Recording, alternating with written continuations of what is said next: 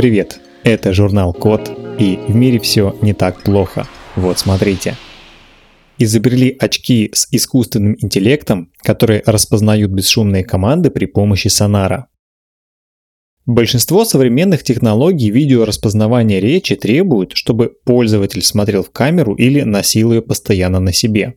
Обработка изображения или видео требует много ресурсов, поэтому вся обработка обычно происходит на сервере, куда устройство отправляет данные. Это создает большие проблемы с конфиденциальностью, как для пользователя, так и для людей, которые попадают в кадр. А сами устройства при этом часто получаются громоздкими, чтобы обеспечить работу сложного видеооборудования. Так вот, в США для решения этого изобрели очки, которые распознают речь при помощи сонара, то есть акустического восприятия. На очках есть пара микрофонов и динамиков размером меньше, чем ластик на карандаше. Это делает очки буквально носимой гидролокационной системой, которая воспринимает движение рта и улавливает звуковые волны на лице, собирая что-то вроде эхопрофиля. Алгоритм глубокого обучения в режиме реального времени анализирует эти данные и распознает их с точностью до 95%. Пока что эти очки умеют распознавать всего 31 бесшумную команду по движениям губ и рта, но систему можно совершенствовать. Чтобы пользоваться очками, достаточно всего нескольких минут обучения. Поскольку аудиоданные намного меньше, чем изображение или чем видео – они передаются по Bluetooth на смартфон и там обрабатываются локально, вообще без отправки на сервер. Таким образом, конфиденциальная информация вообще никуда не передается. Очки могут работать от аккумулятора до 10 часов. С таким же аккумулятором, для сравнения, устройство с камерой проработали бы не более получаса. В принципе, у таких очков есть много сфер применения. Их можно использовать вместо гарнитуры, чтобы отдавать голосовые команды другим устройствам.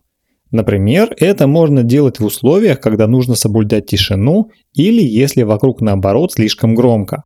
Люди, у которых проблемы с голосом, смогут озвучивать свою речь при помощи таких очков, используя голосовой синтезатор. Можно также использовать очки даже в паре со стилусом и заменить ими клавиатуру и мышь разработали недорогой датчик из бумаги, который обнаруживает следы пестицидов во фруктах и овощах. К сожалению, многие сельхозкультуры болеют, и для сохранения урожая их обрабатывают пестицидами. Например, пшеницу, рожь, ячмень, сахарную свеклу, картофель и яблони обрабатывают веществом карбендазим. У него широкий спектр действия против разных болезней растений. При исследованиях на лабораторных животных ученые доказали, что в высоких дозах карбендазим вызывает бесплодие. Во многих странах, кстати, запрещено использовать карбендазим, но его все равно применяют в сельском хозяйстве из-за его высокой эффективности. Чтобы обнаружить пестициды во фрукте или в овоще, нужно измельчить образец и подвергнуть долгим химическим процессам. Это сложно и дорого, и тем более такую проверку делают не везде. В итоге Исследователи Университета Сан-Паулу в Бразилии сделали недорогой датчик на бумажной основе, который обнаруживает следы пестицидов во фруктах и в овощах. Для создания электрохимического датчика угольные электроды напечатали на крафтовой и пергаментной бумаге, а затем обработали в кислой среде для улучшения реакции. Теперь о том, как это работает датчик обнаруживает карбендазим на уровне намного меньше, чем допустимый предел этого пестицида в продуктах. Такой чувствительности удалось добиться за счет пористой структуры крафтовой бумаги, которая позволяет использовать большую площадь поверхности электрода. Результат проверки отображается в приложении на смартфоне. Для проверки датчик использовали для начала на яблоках и на капусте – Эффективность обнаружения карбендазима оказалась не хуже, чем при использовании методов, как в специальных лабораториях. Такие датчики пригодятся для простой и быстрой проверки продуктов. Например, фермы, рынки или супермаркеты смогут проверять качество продукции, которую они предлагают покупателям. А если у покупателя есть недоверие к поставщику или точке продажи, он может проверить фрукт или овощ самостоятельно, не покупая его и при этом не измельчая придумали способ обнаруживать стресс по тому, как люди печатают на клавиатуре и пользуются мышью. Вызванный работой стресс плохо влияет на физическое и психическое здоровье людей и сказывается на результатах работы. Но часто сотрудник не осознает, что его ресурсы истощились, пока не становится слишком поздно. Например, в Швейцарии каждый третий работник страдает от стресса на рабочем месте.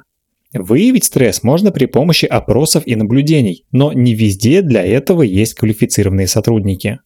Чтобы решить эту проблему, исследователи из Швейцарии, Австралии и Сингапура придумали определять уровень стресса по тому, как человек печатает на клавиатуре и как он пользуется мышью. Для этого специальная модель на основе машинного обучения анализирует, как человек печатает и двигает компьютерной мышью. Чтобы разработать модель, в лабораторных условиях наблюдали за 90 добровольцами, которые выполняли офисные задачи, максимально приближенные к реальности. Например, они записывали встречи, делали какие-то пометки и анализировали данные.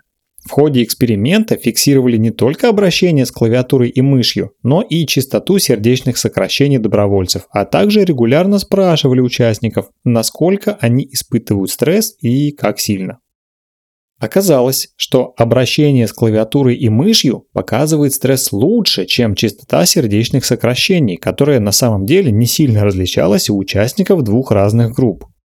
При этом выяснилось, что Люди в состоянии стресса набирают текст урывками, со многими краткими паузами, делая больше ошибок.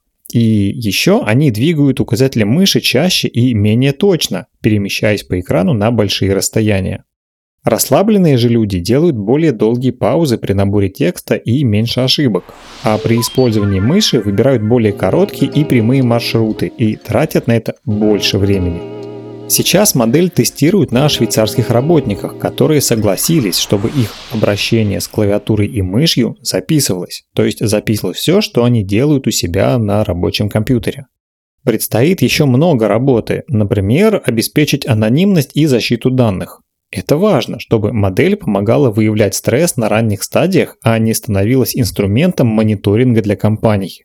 Уже доказано, что повышенный уровень стресса негативно влияет на работу мозга и на моторные навыки, то есть на способность использовать разные предметы. Хочется надеяться, что результаты исследования используют на благо людей, а не компаний. Тогда в этом случае могут появиться отдельные программы или даже сервисы в операционных системах, которые будут анализировать поведение пользователя и предупреждать его о том, что он, возможно, испытывает стресс. Это может помочь многим людям вовремя обнаруживать проблемы в психологическом состоянии и не доводить себя до крайних состояний, например, до выгорания. Разработали датчик, который может спасти пациентов с сердечным приступом. Сердечный приступ – это когда блокируется одна из коронарных артерий, то есть кровеносных сосудов, по которым кровь поступает к сердцу. Чем быстрее выявляют закупорку коронарной артерии, тем раньше удается стабилизировать состояние пациента. Для диагностики закупорки делают электрокардиограмму или проверяют кровь на количество тропонина. Это белок, который поврежденная сердечная мышца выделяет в кровоток.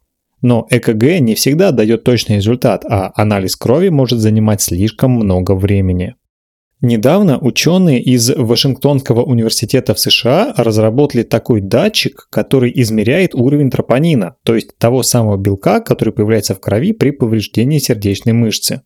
Для этого на запястье пациента надевают устройство, которое определяет уровень тропонина в течение 3-5 минут. Результат получается точным и быстрым, то есть быстрее, чем это делается сейчас традиционным способом, и это экономит драгоценное для жизни пациента время. Сейчас такое устройство испытывают кардиологи и врачи скорой помощи в медицинском центре в Сиэтле.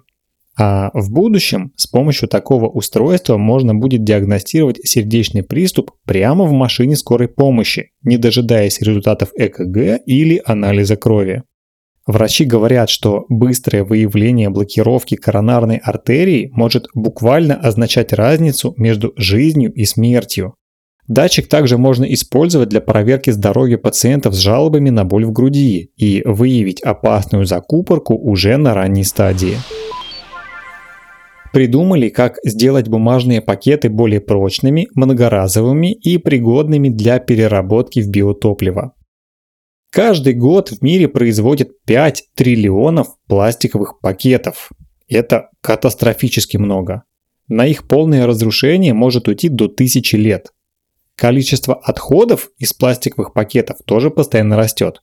Например, американцы выбрасывают 100 миллиардов таких пакетов каждый год. По объему воздействия на окружающую среду это примерно как э, сбросить в океан э, или просто в окружающую среду 12 миллионов баррелей сырой нефти. Люди продолжают переходить с пластиковых пакетов на бумажные, но эта упаковка менее прочная, особенно когда намокает. Чаще всего бумажный пакет используют один раз, а затем выбрасывают. Вреда для экологии от этого, конечно, меньше, чем от пластика, но переработка была бы, конечно, лучше гниения на свалке.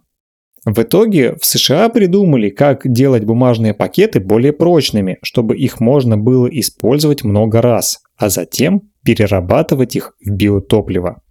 Там бумагу подвергли тарификации, то есть обжариванию в кислороде, а затем обработали щелочным раствором. Тарификация длилась 40 минут при температурах до 260 градусов Цельсия, и в результате бумага стала прочнее на 1500%, то есть практически в 15 раз прочнее. И еще, после обработки щелочным раствором увеличился выход глюкозы из бумаги, что сделало ее отличным источником для производства биотоплива. Такой способ обработки намного дешевле, чем химические методы укрепления бумаги, после которых она к тому же становится менее экологичной. Если бумажные пакеты будут прочнее и долговечнее, ими будут пользоваться больше и охотнее. А после использования пакеты можно будет переработать в полезное сырье. На этом все. Спасибо за внимание. Заходите на сайт thecode.media и подписывайтесь на нас в социальных сетях. С вами был Михаил Полянин.